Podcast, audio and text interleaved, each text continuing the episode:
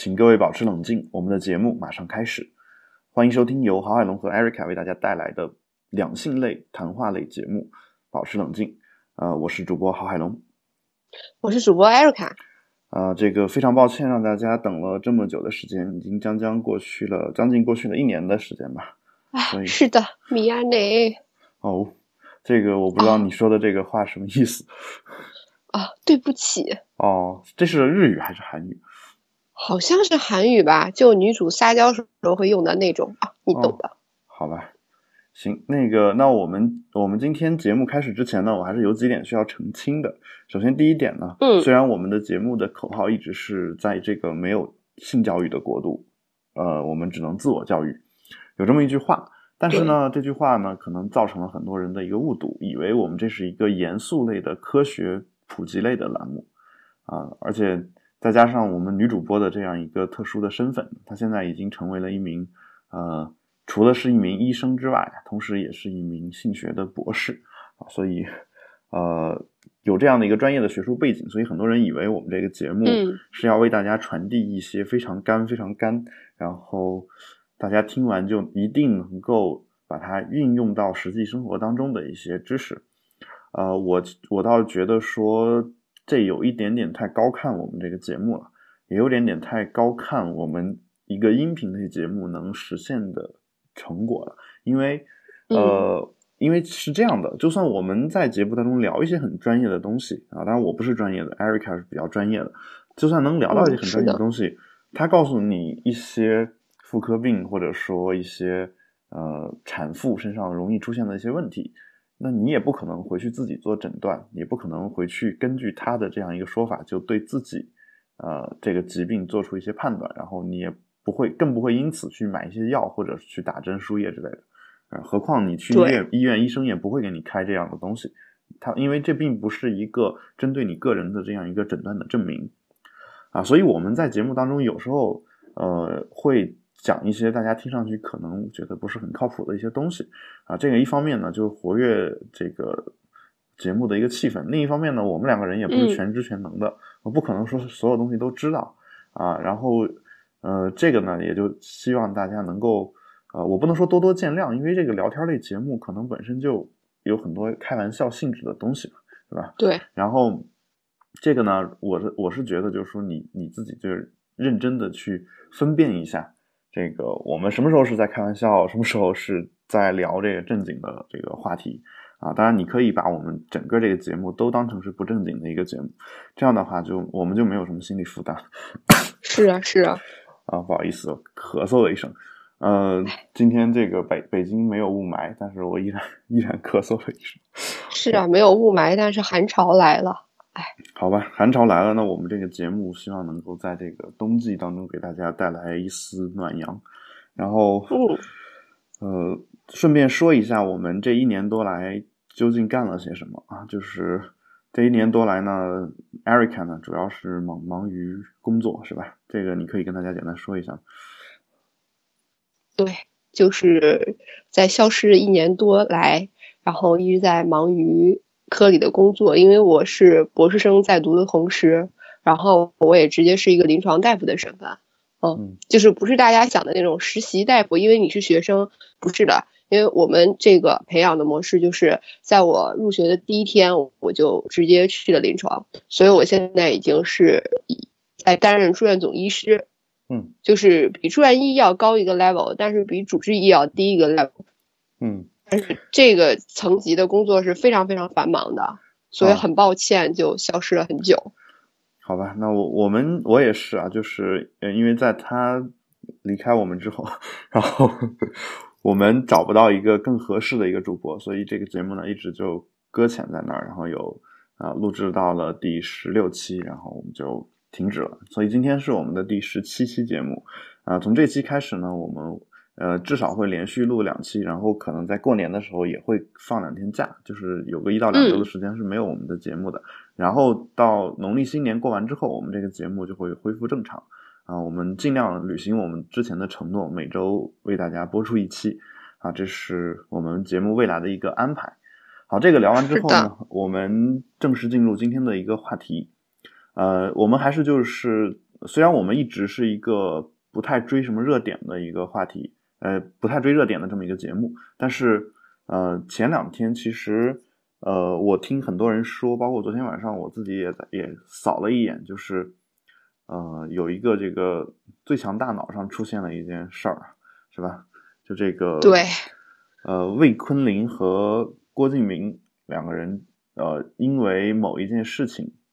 呃吵了起来。而这个争吵的原因呢，是因为魏坤林说，呃，首先就是好像说郭敬明在这方面不专业，然后，嗯，然后他在争辩的过程当中，他说了一句话，说的是啊，感觉像跟一个呃女人在呃吵架一样，说老老翻旧账或者怎么怎么样。对，说你怎么像个女孩儿？对，对，对。然后郭敬明呢就觉得。就他说了一一个话的意思，就是说，呃，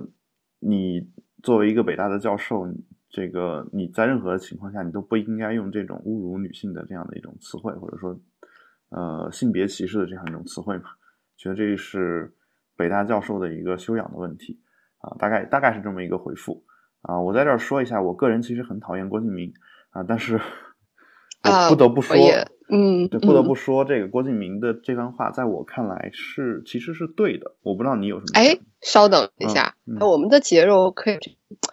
节目可以有这种不好意思啊，就是鲜明的这种我们的对某一个人的看法嘛？会不会被我们会被节目会被粉丝所吐槽？没关系，或者说，反正你是匿名的嘛，大家骂就骂我就好。哎，谢谢你啊，哥。嗯。没关系，就我我不知道你个人对郭敬明什么看法啊？我就我，你可以说一下。就他的对他的《小时代》第三部和第四部我都去看了。嗯，当然当时去看电影的是一些男性友人，然后他就说啊，这整场戏不就是一场大家莫名其妙的开始撕逼大战，然后又和好，然后又开始撕逼大战。嗯，他说我以后再也不要听你的话去选择电影了。嗯，你选的电影的品味实在是太糟糕了。你可以反过来问一下你的那些男性友人，他们喜欢什么样的电影，然后呃，你再去看一看，你可以给他回敬同样一番话，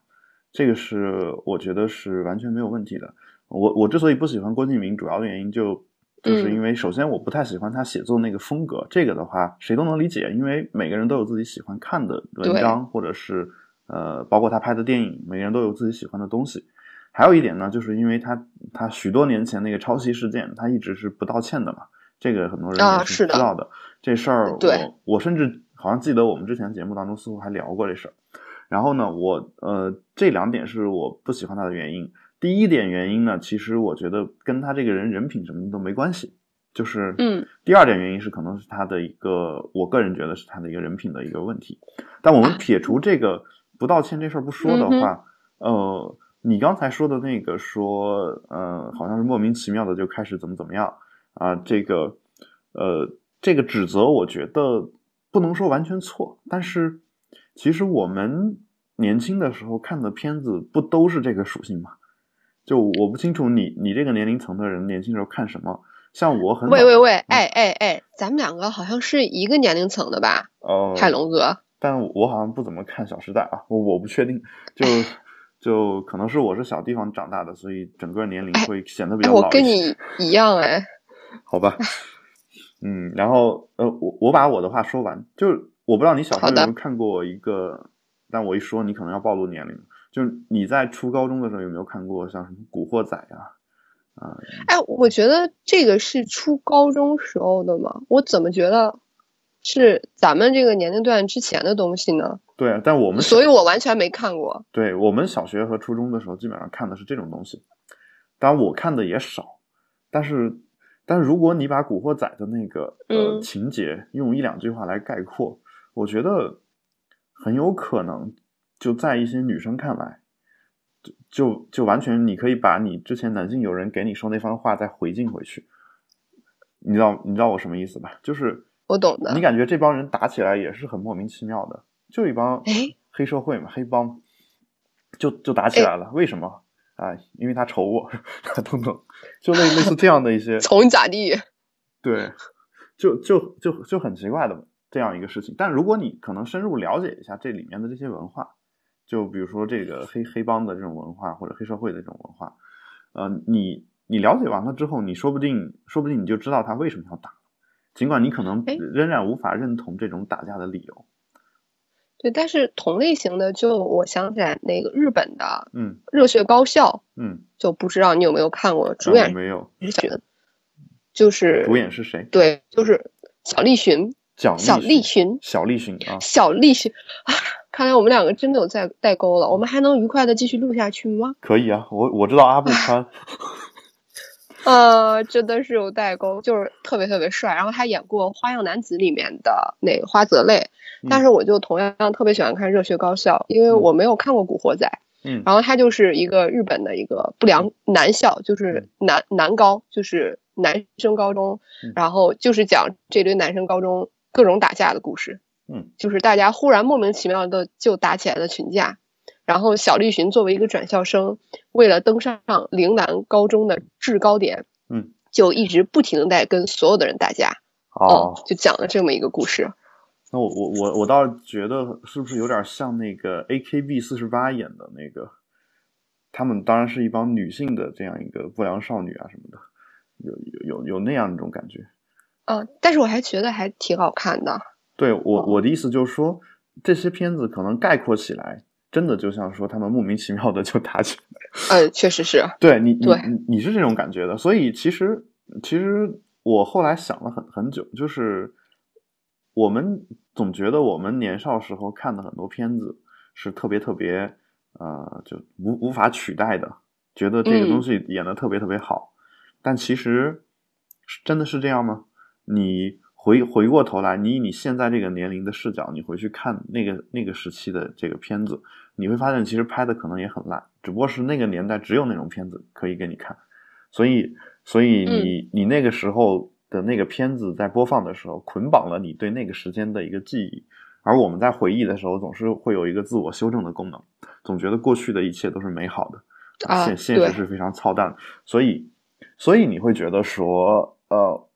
哎，你就像现在很多人看《小时代》，包括现在很多高中生啊，你当然不是高中生，但有很多初初高中生也喜欢看《小时代》，然后我们就会想说，啊我们小时候初中的时候才不看这种片子呢。但等我们回去看，我们初中时候看什么？我们看的可能是《流星花园》，然后你看《流星花园》的时候，很多人可能其实其实也会觉得，嗯，怎么说呢？也会觉得说，呃，这个片子其实跟现在《小时代》没什么太大的区别。但是就是因为你小时候嗯看的，你就觉得它有一种神圣不可侵犯的这种感觉。就话又说回来，我一直以以来觉得自己好像跟这个呃新一代有一些代沟，就是他们看《小时代》，我不看啊。我觉得我我个人认为这种心态是特别不健康的，你知道，就是我觉得呃，我们我们小时候，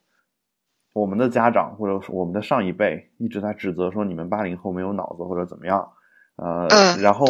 到了我们这一代的时候，发现九零后在看或者零零后在看《小时代》的时候，我们又会说这帮九零后、零零后没有脑子。然后我觉得这种指责是完全就是就是因为你跟他不在一个时代，以至于你已经没有办法理解他这个时代了，而并不是说你那个时代看的东西就很高级，我这个东西时代看的东西就很低级啊，这是我一直以来自我反省的一个结果。哎，那我觉得你这个想法很好呀。如果是咱们一直按照，就是一个恶性的循环，说明我们每一代都没有进步。其实我们如果经过了那一代，嗯其实我们应该更加去包容下一代。嗯，对，我们可以不接受，但是应该不像我们的父辈一样，嗯毫无目的的指责我们那样去指责我们的下一代。对，但、嗯但其实我话没有说完，你知道我每次说话都有坑的，就是这样啊，是这样的。但是我又回想了一下，我确实不喜欢《小时代》，但是我不喜欢《小时代》，我就在想，我这个原因是不是因为我我作为这一代人已经看不惯下一代人的做法？后来我发现不是，那是什么呢？是因为我在我这一代人就看不惯很多人，你明白吧？就是啊，我在我这一代人就不是一个有代表性的典型的人，就我在八零后里面，他们看的很多书、很多电影我都不看，就他们看过，比如，比如他们初高中的时候看一些这个，呃，就就他们看会看一些什么教育部推荐的这种书籍，就文艺女五十大名著，对文艺青年他会看那些书，或者说他们会看一些呃武侠呀、玄幻呀之类的。这些东西，我看的也看，但看的特别少。然后呃，还有一些比如说像什么偶像青春偶像剧，基本上没看过，就就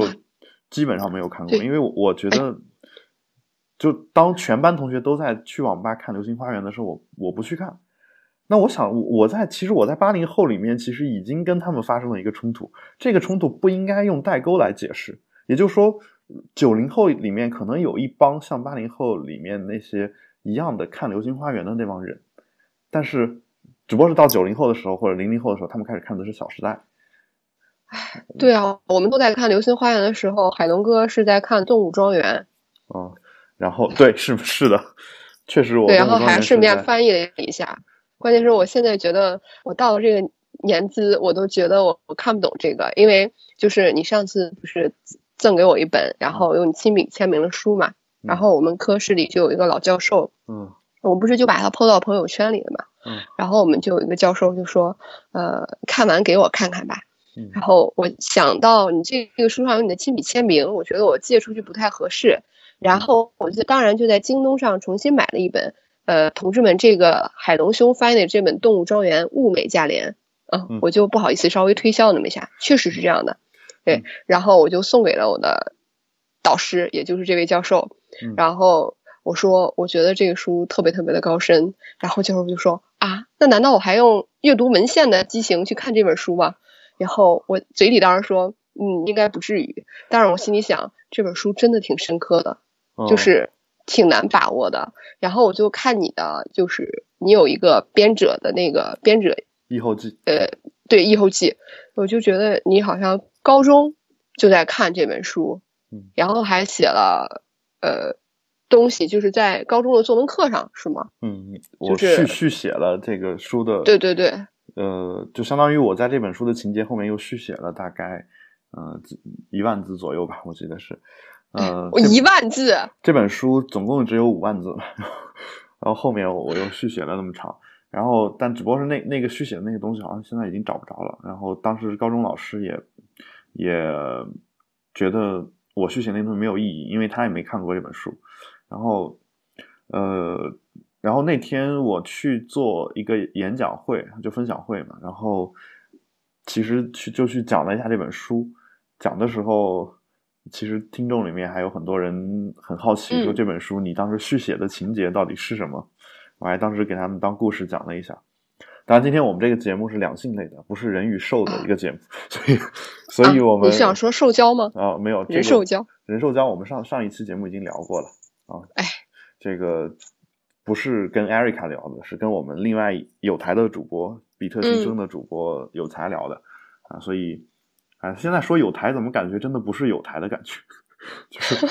就好像好像我跟我跟比特新生是一个竞争的关系一样啊，但其实没有这种感觉。就是嗯，跟他聊过那个人兽交的话题啊，但但我们这个《动物庄园》这本书其实是一本政治讽刺小说。你你作为一个小朋友呢，你可以把它当成一本童话故事书来看，然后你觉得可能也挺有意思的，只不过你可能看不到很深的东西，但无所谓。我初中的时候就把它当童话故事看的，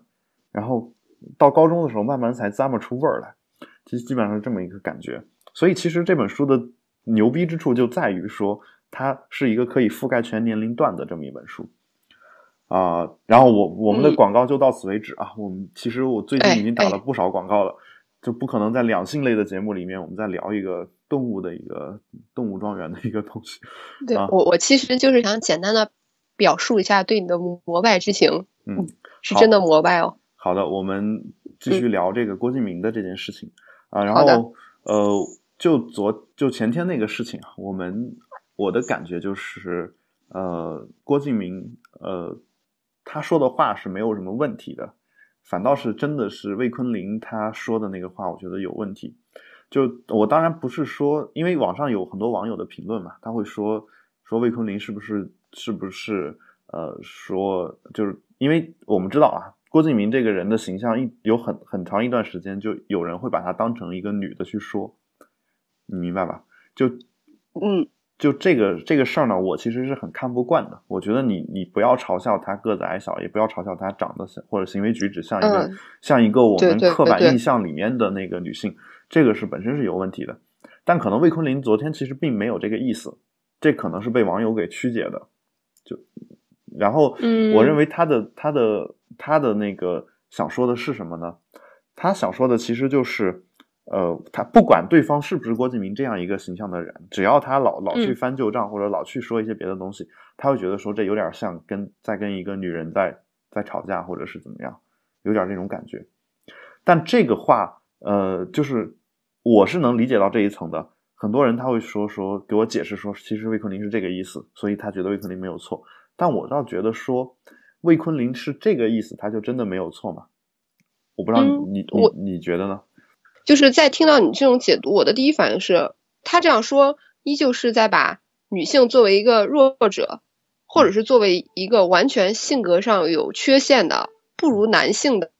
这么样一种群体来对待。所以说，他如果说因为郭敬明总是翻旧账或者怎么样，说你怎么像个女孩，那其实我觉得还是在对郭敬明，包括他所代表的这种呃女性的形象也好，其实还是一种羞辱跟歧视啊。对，就是因为你做事的这种不好或者做的不够让人圆满的感觉，就觉得你怎么像一个女人一样在做事。其实这句话无论怎么听，我觉得都是一种很不好的这种状态。我倒没有你那么强烈的那种感觉啊，可能是因为我是一个男人，但就说呃，我的感觉是这样的，就是说，嗯，首先我觉得这个话肯定是有问题的，因为他给女性安上了一个标签，就是对，就这个是我到，但我反过来的想说的是，这个标签并不见得有你说的那么不好，你明白吧？就说我反对的其实是把不明白。我反对的其实是把女性的这个刻板印象给固化，或者说去嗯强调女性在人物心目当中她固有的一个形象。我反对的是这一点，而并不是说，嗯 并不是说反对说女性有一些什么样的特点我们就不能说了。而且你刚才提到一个什么话呢？就是说，呃，郭敬明所代表的这种女性形象，对我我我这个有点问题表述的。我我嗯觉得就是说，郭敬明首先他没有代表一个女性形象，他代表的是嗯某一种、是的是的某一种男性的形象，而且恰恰是因为很多人觉得他代表的是女性的形象，其实才给这一类的男性，包括女性带来很多困扰。这是我其实特别特别讨厌的一件事情，就是说我我们、嗯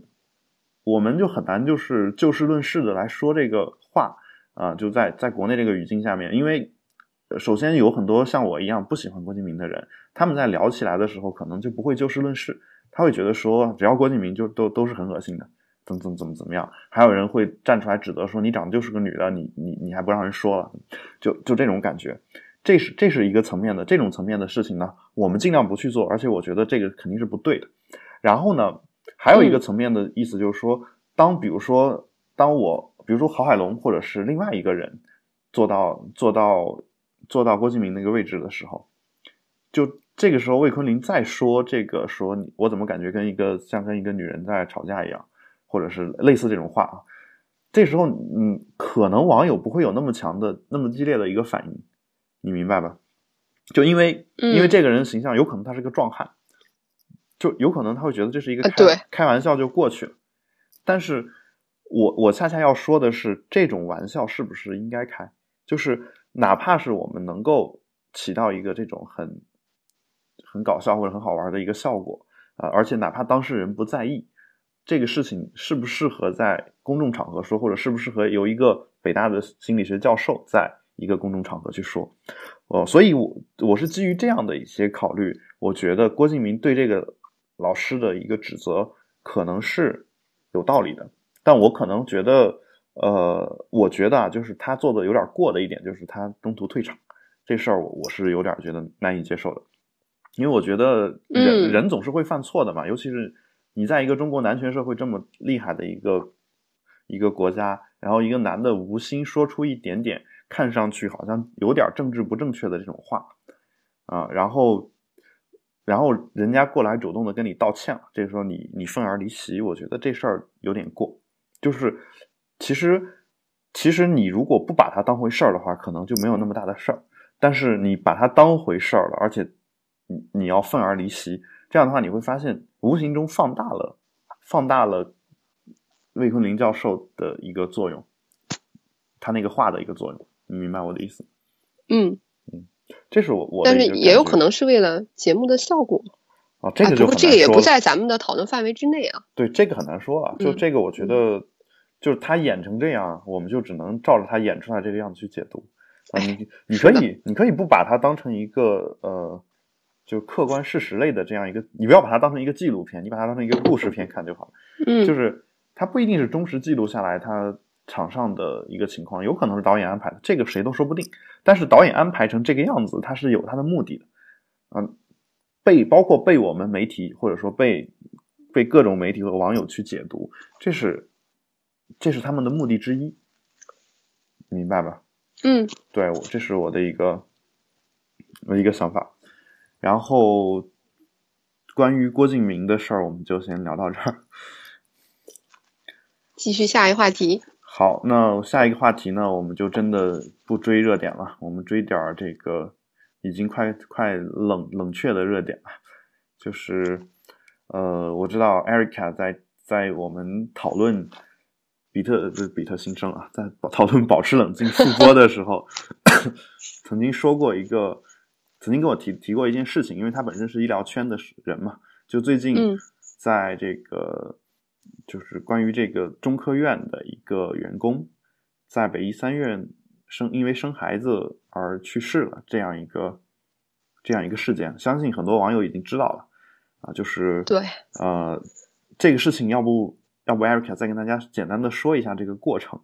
因为其实有很多这种细节我们其实不太清楚。你可以不说一个，嗯、就说你说的这个内容呢，你可以是你听说的，你就告诉我你是你听说的就行了。因为这个事情，如果你不是当事人的话，我相信也没有一个非常精确细致的一个描述。就是其实这件事情可能是发生在我们的兄弟医院，嗯但是事实上就是我周围的同事或者怎么样嗯，我们都不知道这件事是什么样子的，就是我连一个听说的版本，嗯，可能都没有办法告诉你。嗯。但是在这件事情上，我当然我们作为医疗圈的人，嗯。立场肯定是倾向于三院的，嗯。对，因为这个人确实死因是很明确的，嗯。他确实是一个妊娠期高血压，然后进展为重度子痫前期。嗯。嗯，我知道一点信息重度自痫哎哎哎，前期是什么？好嘞，就是简明扼要的说，嗯。呃，有些孕妇在怀孕之前血压是正常的，嗯。在但是在怀孕二十周之后，嗯然后出现了血压的升高和一个尿蛋白的一个表现，嗯。啊，这种是可以理解为子痫前期。嗯。对，然后如果说这个是这个病有进行性的加重，伴有血压进一步的升高，尿蛋白进一步的增多，嗯一个靶器官的损害嗯，它就是考虑是一个重度子痫前期。嗯，嗯，所以说这种病是有些情况下，嗯呃，就是总之就是这是一个很重的孕产妇的并发症。嗯如果我们病房来了一个重度子痫前期的，那绝对是病房的重点病人。嗯哦，你可以理解，这就是一个很，就是你听过那个，就是老话说的产妇抽羊羔风吗？嗯，就是生孩子的时候忽然抽起来了什么。什么样的情况。对这个病就是重度，就是子痫前期的终极究极版，嗯就是子痫。哦哦，就是这个哦，抽搐的这个过程也叫子痫，就网。上网上说的这个所谓的先兆子痫，指的是子痫的前期，就是有了子痫的先兆呃，对，不不，先兆子痫其实就是子痫前期，啊就是是同样一个意思，啊但是两个不同的名词。你可以说先让子贤，也可以说子贤前期。嗯。嗯对，然后其实其实我们今天想讨论的主要的主要的事儿呢是，呃呃，Erica 在节目之前给我转了一条这个叫“医疗圈那点事儿”的一个微信公众号，上面有一篇文章，就是作者叫陈兰，他他的这个来源标的其实叫“女权文化”，是拳头的拳，然后他他嗯是从这个一个、呃，就现在这个事件，他引申出来一个跟于男权男权癌的这么一个呃观点，就是说呃意思就是对。说，嗯，意思就是说，呃，这个事情呢，就是说，呃，母亲都有过一次危及生命的孕产史了，医生明确告知不能再怀孕了，但医生建议还是不能劝阻这个女人，这个女子肩负的怀孕使命。看看她婆家的生育历史就知道，她丈夫上面有三个姐姐，一个多么典型的不生儿子就会死会死星星求的天外来客嘛。她丈夫写求助信，深情款款的呼唤道：“你走了，谁来每天给我做饭？”她丈夫还自述，呃，她在医院重病，啊，疼得死去活来，连打十一个电话，她居然没有接到，直直到她打家里的座机，她才醒来赶到医院。啊，这个，呃，这个文章我其实特别想听一下 Erica 一开始看到这篇文章的一个看法和想法。嗯，就是我，因为这个事件可能一开始出来之前，呃，作为一名医生，尤其是这个简直跟我的专业是息息相关的一个问题，所以嗯可能是在有一个呃有一点愤慨的情绪当中。嗯。对，就是就这件本身的事嗯，因为他确实最后解剖的死因是主动脉夹层，嗯。就是一个完全你没有办法，你没有办法就是预测到的一个发病率极低的一个并发症，就是谁都想不到会，因为当时大家可能重点都在他的重度子痫前期的血压高的问题上，嗯。这个是忽然发生的另外一件事儿，就是你可以这么理解，嗯。就是是一个没有想象到的原因导致他的死亡，对什么原因？然后就是主动脉夹层。哦，嗯，就是呃，其实因为这个是心脏科的专业，嗯我我作为一个，就是因为现在医生就是医疗专科分的越来越细了，嗯可能我不是很了解，但是是一个很很急性的，就是心脏学科方面的一个并发症，可能即使人就会死的，哦，就是就大家我觉得咱们普通人了解到这个程度就够了。嗯。哦，然后但是这个文章出来之后，因为我也是看见别人转载的，嗯。所以我觉得，就是他说的这个这个男权癌这个事情，我就觉得第一反应就是角度很新，嗯。然后我就点开去阅读，嗯。然后越来越看，就觉得他虽然他抛弃了这整个事件，嗯。就是整个这个事件关于医疗方面的一个敏感度，就是单说他的一个我觉得一个社会学方面的问题，嗯。但是我就越越往下看，就觉得啊，就是与我心有戚戚焉的感觉，所以我就我就觉得就特别想呐喊，所以就分享给你了。我觉得哦。写的简直是就是你的心声是吧？啊，对，哦，嗯。我我我其实特别理解你这种感觉，但是我我看到这篇文章的时候，我倒给我的感觉恰恰是，就给我的感觉跟给你的感觉是一样的，但是这个是我觉得这篇文章，呃，让我很难喜欢起来的一个原因啊，并不是说我就是男权癌啊，因为我一直以来替我国妇女奔走 这个嗯，对，多年，我相信你。对，然后嗯但是，呃，怎么怎么说呢？就是说，这篇文章让我的感觉就是他，他这个事件本身已经不重要了，就他只是借这个事件来说一些与你心有戚戚焉的话，你嗯。明白吧？就是他的目的，整篇文章的目的并不在这篇文章的前三自然段，就是前两自然段嘛，嗯就不在这个事件上面，而且这个事件本身他说的说的其实很语焉不详的。我们可以，大家可以回回过头来看一下，他第一段是这么开头，他说北京中科院这个事件背景大家都知道了，然后一个问号，然后嗯他的。意思就是说你们都知道了，但但其实你知道了吗？就像艾瑞卡说的，他自己作为一个从业人士，他自己内部可能还有一些消息的渠道，他都没有完全的去去了解这个事情的一个背景。嗯，然后，那那我们作为一个普通的网友，我们就真的就知道了吗？我觉得很难做这样的一个判断。然后呢，我们再来看一下他对这他自己对这件事情的一个描述，说母亲都有过一次危及生命的孕产史了，医生明确告知不能再怀孕了，但医生不能劝阻这个女女子肩负的怀孕肩负的怀孕使命。啊，好，到此为止，我觉得这句话可能还没什么问题。就是，但是这个女子肩负怀孕使命这件事情，这个就是她最后决定要再怀孕这个事情，到底是女子自己做出的呢，还是她丈夫逼着她做出的呢？还是她她的婆家逼着她做出的呢？我我我真的不能说就看一下她婆家的生育历史就就够了，因为我也见过，就是上一辈有好几个兄弟姐妹的这种家庭，因为下一辈可能也就不生育了，或者说也就要一个孩子就好。嗯，我觉得没有这样的一个说，我从上一辈的生育历史就能看出上一辈肯定是逼婚或者逼生或者怎么样。我觉得就算是逼，这个可能也是他可能不会那么那么强烈或者怎么样，有有有各种各样的情况。那这个情况我们其实是不知道的，但他在这个文章当中有很深的一个暗示。然后还有一点就是说，她在丈夫在写求助信里深情款款的呼唤道：“你走了，谁来每天给我做早饭？”这个话，我我倒是宁愿从一个艺术的角度去做解读。就就你女生什么艺术的对，就你女生你撒撒娇的时候，你也会嗯说、说你你走我怎么办？我生活不能自理了。就可是这句话换到这篇文章里面的感觉就是，他是在描述一个保姆或者老嗯妈子的形象，但是我不知道这是不是作者的一种想让你接受的一种心理的暗示。我是我是这个意思，就是说，嗯，这个信不是你写的，也不是我写的，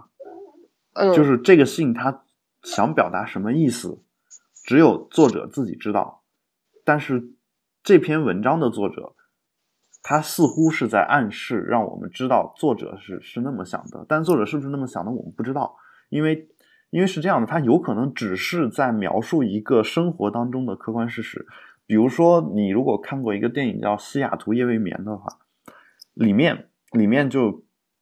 就那个汤姆汉克斯吧，好像是汤姆汉克斯汉克斯演的，嗯，是的然后他他在描述到他跟他前妻的那个生活的时候，他就他就在电话里面说的就是他生活当中的点点滴滴，就是我就他生活发生的、发生的各种各样的事情，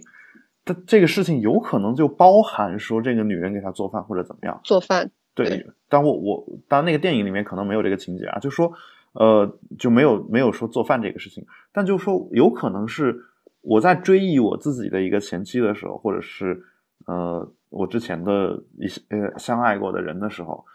我就写了一句，写了一段跟他之前发生过的一件事情，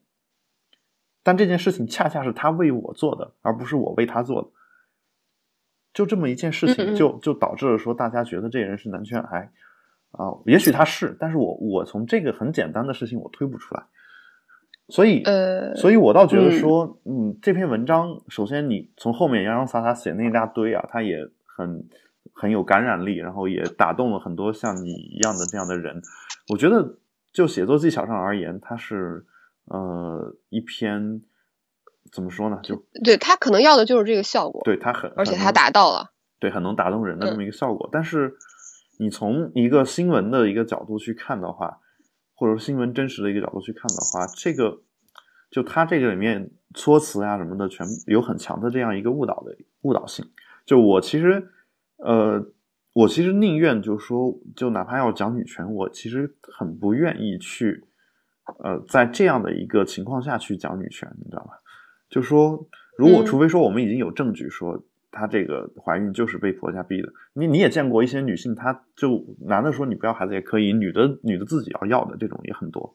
嗯，你也见过吧？我觉得，呃呃，对，对啊，是吧？就是确确实很多。嗯、对，，而且而且女的女的还觉得说，呃，嗯，我我我就是自己要要，而且我觉得如果我不生孩子的话，我活着也没什么意义。就这这个你听上去好像也是把自己当成生育机器了，但有可能人家心里的想的没有像生育机器这么简单，他可能就是想要个孩子，他觉得他喜欢孩子，然后他要一个孩子之后，呃，不管他的身体状况如何，他自己是能够带来一些开心或者怎么样。嗯，当然也有可能有这样的情况存在，嗯但是我觉得应该是很少数的。对我我我同意嗯你的说法，但我不我所以我不敢确定说这篇文章里面讲的这个人是什么样的一个人。但我个人是说我我是很反反感这种男权癌的，就包括说呃说这个医生呃就是呃怎么说，医生明确告诉你说你这个病有可能呃你如果再怀孕的话有可能危及生命，那你你是不是愿意再怀孕？怎么怎么样？这个这个情况其实换做一个正常的男性的话，就如果是没有所谓的，啊就我也很讨厌男权癌这种说法，嗯就是嗯男权就男权，然后最后什么东西都会加个癌是吧？这个 像直直男癌，直男癌啊，然后嗯，所以从某种角度讲，我们直男是弱势群体，因为因为大家都在说我们直男很癌，然后我们也不敢反抗。哎，没事儿，还有直女癌呢。对，直男癌、直女癌好像没有，都不敢，但没有 gay 癌是吧？所以，哎哎，真的耶！你你说 gay 癌的话，他们会说我们欺负弱势群体，但其实一直受欺负的是我们。哎，好像真的是对啊，我们都对，就是你永远，我们永远都在说，呃，不能歧视同性恋，然后其实他们是弱势群体。然后跨性别的恋爱应该是受到承认并且是正当的，嗯，但是实际上好像，其实一般被攻击的都是我们这些异性恋。对，而且你想，就其实这是政治正确层面的一个事情。我那天看那个美国的一个电影的时候，我在跟嗯朋友聊天，然后就说这个，就就一个黑人在电影里面骂了一个白人，这个是没问题的。一个白人骂了一个白人也没问题，一个白人骂骂自己没问题，一个黑人骂自己也没问题啊。然后，但是一个黑人骂其他黑人也没有问题，但就不能一个白人骂黑人，就对，这就是欺负，就永远都是这样的，就是呃，就就就一个黑人，比如站出来说黑鬼怎么怎么样，你包括听一些黑人唱的这些 rap 这种歌曲。呃，就说唱嘛，就全全部都有这种就黑人自嘲啊这种说法，但是白人唱这种歌的时候肯定不能这么说，一说可能就会有问题。就我觉得，就其实其实这个你所谓的什么男权还是什么的也是一样的。就当然我当然我不是说男权是个好事，但直男总总没什么问题吧，就 就就这种感觉嘛。所以嗯，就姑且这么认为吧。对，虽然我有时候弱弱的还觉得。哎，直男癌挺无药可救。但我我能理解一一一点事儿，就是当你们说直男癌的时候，你们肯定是觉得直男有某些呃某些不太好的一这些习惯，这些习惯呢是可以给他打成标签的。然后所以你说他们是癌，然后之所以没有这个 gay 癌呢，可能是因为你们觉得 gay 的所有生活习惯都是你们觉得好的生活习惯。但事实情况真的是这样吗？这个可能是你们接触的同性恋的朋友太少。就就有可能是这种感觉吧，但我在这儿还真的没有歧视同性恋的这个意思。就就是其实我我们有的很多这种生活的呃不良习惯也好，或者是什么样的习惯也好，有一些这个同性恋的朋友身上也是有的，但你们从来不会说他们，你们甚至会说他们是直男癌，就就就有这有这种说法，就就你们你当他们身上出现了跟直男一样的一些。你们就或者说他们身上对身上出现了你们认为男性不应该出现的一些就是缺点也好或者一些特点也好的时候，你们会说那个 gay 是一个直男癌，这个情况我觉得都有，但就不会就所有的不好男性的不好都是直男的，所有男性的好都是 gay，但是 gay 你们又 gay 能跟你们你们很好吗？我在想。就你们又是直女，然后这个事儿让我就很理解不了。就哎哎，你为什么总是这么敏锐呢？我我要不敏锐，我敢跟一个专业学性学的人聊天。啊，但是哎，谦虚的说，啊，不是，嗯，直白的说，我好像真的没有你敏锐。嗯，就你说的这些问题，就好像很多时候都觉得是理所当然的。哎，对啊，我为什么从来没有觉得 gay 身 gay 身上也有直男可能会有的缺点呢？当然，可能是因为我身边真的没有 gay 啊，有可能有你你不知道，因为他如果觉得你不是一个 gay friendly 的这样一个人的话，他是不会跟你出柜的，他不会跟你说的。他说说我就是 gay 或者怎么样。我懂了，因为我的身边根本就基本上没有男人，哦，我的身边只有女女人跟小孩儿。但 lesbian 嘛，gay 是呃就广泛含义，它是包含女女同性恋的。啊。就是如果他是做统称的话，女同性恋也是的。就除非这个女同性恋喜欢你，要不然你可能也不也不太知道他他是这个情况。除你就就在你身上散发着直女的浓浓的直女的味道的情况下，是 我能接受跟一个男人在一起叉叉圈圈，我没有办法想象跟一个女人在一起叉叉圈圈。哦天呐，当她的身材比我还好的时候，嗯，怎么可以容忍？胸大腰细腿长，你没有一个就是你。你没有就是你自己心目当中的那个男性的基因没有没有 蓬我觉得他。对完全没有发育。嗯，好吧，行，那这是这关于这个这个话题啊，但我其实还想做一个设想，就是这个话题其实一直一直以来就困扰我们一个很强的一个，嗯，就是有一个困扰我们很强的一个哲学难题，就关于这个话题，就女性怀孕啊，就是这个孩子死啊，还是自己死的这样一个问题。啊，就这个，当然，你们作为一个专业的呃妇妇科或者产科的医生，呃，你们会可能会直白的告诉我们说，根本不存在一个情况说你是保大人还是保小孩这种情况，对，就一般没有这种情况。但我我我我问你一个问题，就是你自己你自己想要小孩吗？这个能说吗？呃，当然可以啊。嗯，你呃，我不想要小孩儿。你不想要小孩哦？，对，但就是我我我如果在火车上或者飞机场，嗯，见到那些熊孩子，嗯，就是我是会怒目而视的那种，嗯，就是，哎，作为一个妇产科大夫这样讲还真的挺奇怪的，嗯。但是但是也许可能我讨讨厌的只是熊孩子而已，嗯，就我真的会非常非常讨厌，对，其实哦是这样的，就是嗯，我们节目当中一直也在说，我发现熊孩子这个事情呢，是很多是后天教育出来的。对，其实我觉得是家长的问题，对，就包括你们坐我们坐电梯的时候，经常有一个孩子把电梯的几十层一个挨个都按过去，然后你是一个，比如说总共三十层楼，他把从一层到三十层全按了一遍，你是在二十几层的，这时候 这时候就特别的痛苦。这就是嗯。嗯但这种时候我一般都会衡量一下，我觉得如果他是父母带着他的话，我衡量一下，嗯，我觉得我打不过他的爸妈嗯，然后我一般就默默的忍了，嗯嗯但是心里一般有，哎，草泥马在咆哮啊，嗯，然后我会，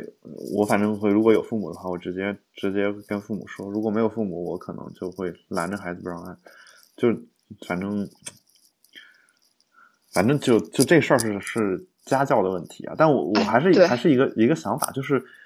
呃，假设现在你已经怀孕了，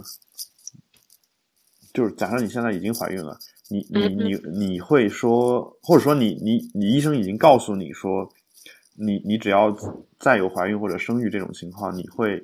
你的生命会有危险，但这个危险可能没有说是非常强的一个生命危险，它有可能百分之二三十。但在这种情况下，你依然会选择怀孕，并且把它给生下来。你觉得？就如果、就是或者说你已经嗯不小心怀上了，但是由于由于这这孩子可以保证他是健康的，但是但是你自己生命会生下来的话就会有危险，你会依然选择把它给生下来。嗯，其实，呃，作为一个可能真的没有有过孩子的女性，可能怎么样回答这个问题，可能都不够客观嗯。但是你这个问题让我第一反应就联想到，因为呃，我们会接收很多这样很重合并症的孕产妇，嗯对，一是让我第一第一反应就是，呃，就是这件事情，呃，很多人其实是很多这样的孕妇，呃有一些她会选择继续妊娠下去，嗯。但实际上在这种情况下，呃，就难免出现一个风险共担的问题，嗯。你懂吧？就是医生不是万能的，嗯。他不可能给你 handle 所有的问题，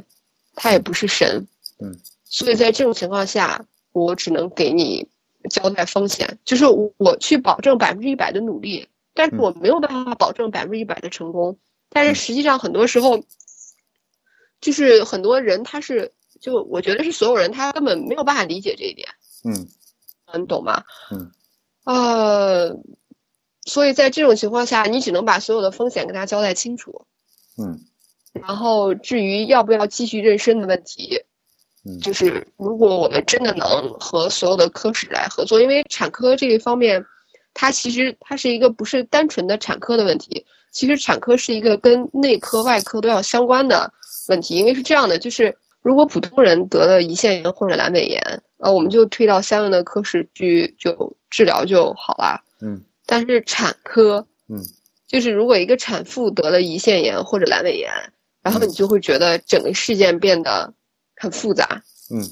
对，而且中国有一个很坑爹的规定，嗯孕产妇是不可以死亡的。好，就那也就意味着，其实其实你们在极端情况下宁肯把孩子杀了也，呃，no no no no no no no，就不不是不是不是你想象的那个情况，嗯，就是我们产科大夫是保证百分之一百的努力，嗯，但是不能保证这百分之一百的努力都能带来百分之一百的成功，嗯对，如果有一个不能继续妊娠的孕妇，实际上这种情况是根据医院的医疗水平来决定的。嗯。对，就是有可能下级的医院会告诉这个人，就是你这个病我看不了，或者我觉得你应该引产，就是嗯。可能会把他转诊到上级医院，或者说他自己来上级医院就诊。嗯，对但是在这种情况下，如果因为我们是要跟病人是要尊重他的意愿的，嗯对，如果说是，所以说这个情况很复杂，就是你说的那种，呃，不管百分之二十或者百分之三十的可能性来界定他能不能继续妊娠，就是这个，如果你放到专业的角度上，就是我没有办法给你一个很肯定的答复，就是需要依情况而定。可能比如说有些人他的肾病会很严重，嗯对，其实，在这种情况下，怀孕对他的肾脏是一个负担。嗯但是我见过有的这种情况，我们需要和肾内科一起给这个孕妇保驾护航。啊然后在终止妊娠，就是在这个有妊继续妊娠的这个强烈的意愿之下，我们可以继续期待往前走，但是这种期待是试验性的，就是我们没有一个人能保证这种期待的结果。有些嗯。情况是这样的，但是如果有的是真的很重的情况，比如说先兆子痫，嗯。对，就是如果你可以说你，比如说你一个在怀孕二十多周，也就是四五个月，你就就是发生了这种很重的这种先兆子痫，就是这种并发症，嗯就是你可能真的不不可不适宜再继续妊娠。在这种情况下，我们是会告知病人的，好这是这种情况下可能会建议他终止妊娠。嗯是有这种情况存在的，就是我不知道我的回答可不可以让你明白或者满意，但是就是很难给你一个很肯定的答复，因为会有不同的状况的发生。对，然后我那我我们再说一个更加泛的一个问题，就是你嗯觉得，呃，如果比如说你你作为一个女性，然后你怀孕了，然后你你有这个生命危险，然后你的丈夫呢觉得你不能，就是你不能去，就是他要终止妊娠嘛，就他觉得说他对你有生命危险嘛，但是嗯。这个女性自己坚持就要生，也有这种情况，就是呃，有对，如果如果出现这种情况，你觉得这个丈夫有权利去强制她不去生吗？嗯，我觉得是没有的。嗯，嗯，但如果生了，万一万一这个产妇死了，已经死了嘛，没没有任何说话的办法，那这个时候，这个丈夫是不是会被陷入一个男权癌的这样一个污名当中？有可能。对，所以其实其实我觉得这个问题就很复杂。如果我我们不能够真正的了解它背后的那些事情的话，就这件事情而言，我觉得作者做这个下这个论断是一个很怎么说呢，很很武断很武断或者很不负责任的一个说法。当然，他的目的并不在于此，但他的目的就是为了引出他后面早就准备好的那篇文章，这是我的感觉。对嗯，然对后对对，好，那那我们今天的这个话题就要不就先聊到这儿。然后，嗯我们今天主要就聊了，第一就是关于这个，嗯，由郭敬明的这个事件聊了一下我们，呃，对女性刻板印象的这件事情，还有就是关于这个前段时间北医三院的这个孕产妇的这个问题，我们聊了一下关于，呃，男权还与先兆子痫的这个问题 啊，那先兆子痫是一个很高大上的这样一个名词啊。啊，到时候就是我我们产科大夫会闻之色变的一个词。啊，对他们一听，他们就觉得他们尽百分之百的努力，可能这个产妇也会有一些问题了，是吧？就是也不行了，是吧？对，所以起码这个人，这个病人本身其实应该是很重的，嗯，但是具体的我们真是哎很难发掘得到哎。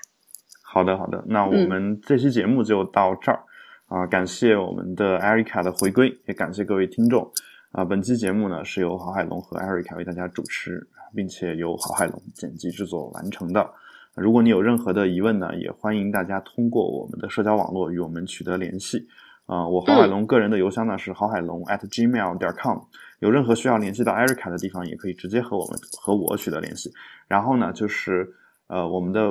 微博是保持冷静播客六个汉字，保持冷静播客六个汉字，六个汉字哦。对，然后我们的呃 Twitter 是 Keep Calm Podcast，Keep Calm Podcast 这样一个 handle 啊、Twitter 是怎么上的呢？我从来都没有上过 Twitter。嗯，好吧，哎 这个建议大建议，如果大家不知道怎么上 Twitter 的同学，可以听一下我们另外一档节目叫《比特新生》，由由哦好郝海龙和的我一会儿就有才主播主播。好，那么嗯，我们又为我们比特新生增就是多争取了一个听众，所以感谢大家的收听、啊，我们下期再见，谢谢大家。嗯，请各位保持拜拜冷。静，拜拜。嗯。